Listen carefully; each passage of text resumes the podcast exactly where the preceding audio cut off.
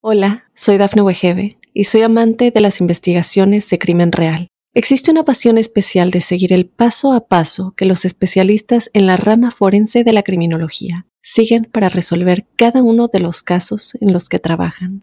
Si tú, como yo, eres una de las personas que encuentran fascinante escuchar este tipo de investigaciones, te invito a escuchar el podcast Trazos Criminales con la experta en perfilación criminal, Laura Quiñones Orquiza en tu plataforma de audio favorita. Estas son las noticias más destacadas del momento. Tiroteo en complejo de apartamentos de Salt Lake City deja al menos un muerto y tres heridos. Viruela del mono. CDC eleva la alerta al nivel 2 y recomiendan el uso de las mascarillas en los viajes. Caravana de más de 15.000 migrantes amenaza la frontera entre México y Estados Unidos ordenan recall de Popular T por brote de hepatitis A vinculado con fresas contaminadas. Hola, ¿qué tal amigos y amigas de Mundo Hispánico? Les saluda Santiago Guevara dándoles una cordial bienvenida. De inmediato comenzaremos con las informaciones.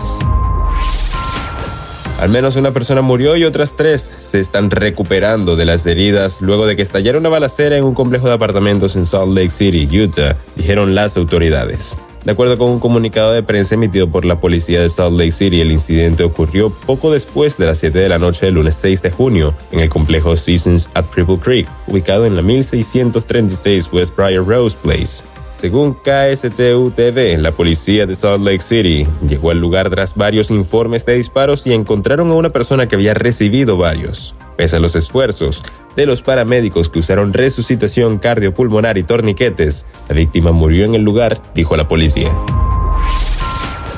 Los Centros para el Control y Prevención de Enfermedades en Estados Unidos elevaron el lunes 6 de junio la alerta por la viruela del mono al nivel 2 y recomendaron a los viajeros el uso de mascarillas, entre otras medidas sanitarias, reportó el diario New York Post. Aunque no ha alcanzado la magnitud del COVID-19, la viruela del mono se ha extendido por todo el mundo desde marzo tras salir de África. Los síntomas de la viruela del mono comienzan siendo relativamente parecidos a los de la gripe, pero pronto se amplían con la inflamación de los ganglios linfáticos y una erupción en todo el cuerpo y la cara. Al final se forman lesiones dolorosas en las zonas de la erupción que dejan graves cicatrices, detalló el informe de Post, que fue publicado originalmente por Fox News anuncian que una caravana con cerca de 15.000 migrantes estará por salir del sur de México para dirigirse hacia Estados Unidos y poder ingresar por la frontera. Se tienen conocimiento que los migrantes provienen de Centroamérica, Cuba, Venezuela y Haití. Al momento se espera que en los próximos días lleguen al lugar que desean. Aunque las condiciones climáticas han sido difíciles, los migrantes no han parado con la caminata que se podría extender varios días y señalaron que nadie los va a parar. Por el momento, el gobierno de México no ha dado declaraciones al respecto y el gobierno de Estados Unidos señaló que están esperando la llegada de los migrantes.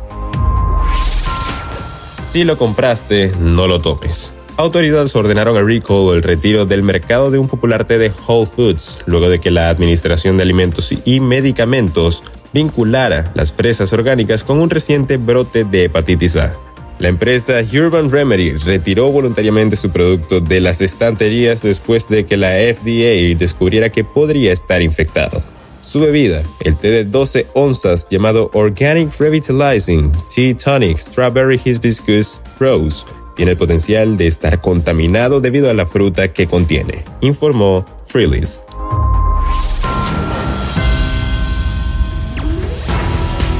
Bien amigos, de esta forma ponemos punto final a esta emisión de Mundo Now. Les ha informado Santiago Guevara recordándoles que Mundo Hispánico estamos a tan solo un clic de la información.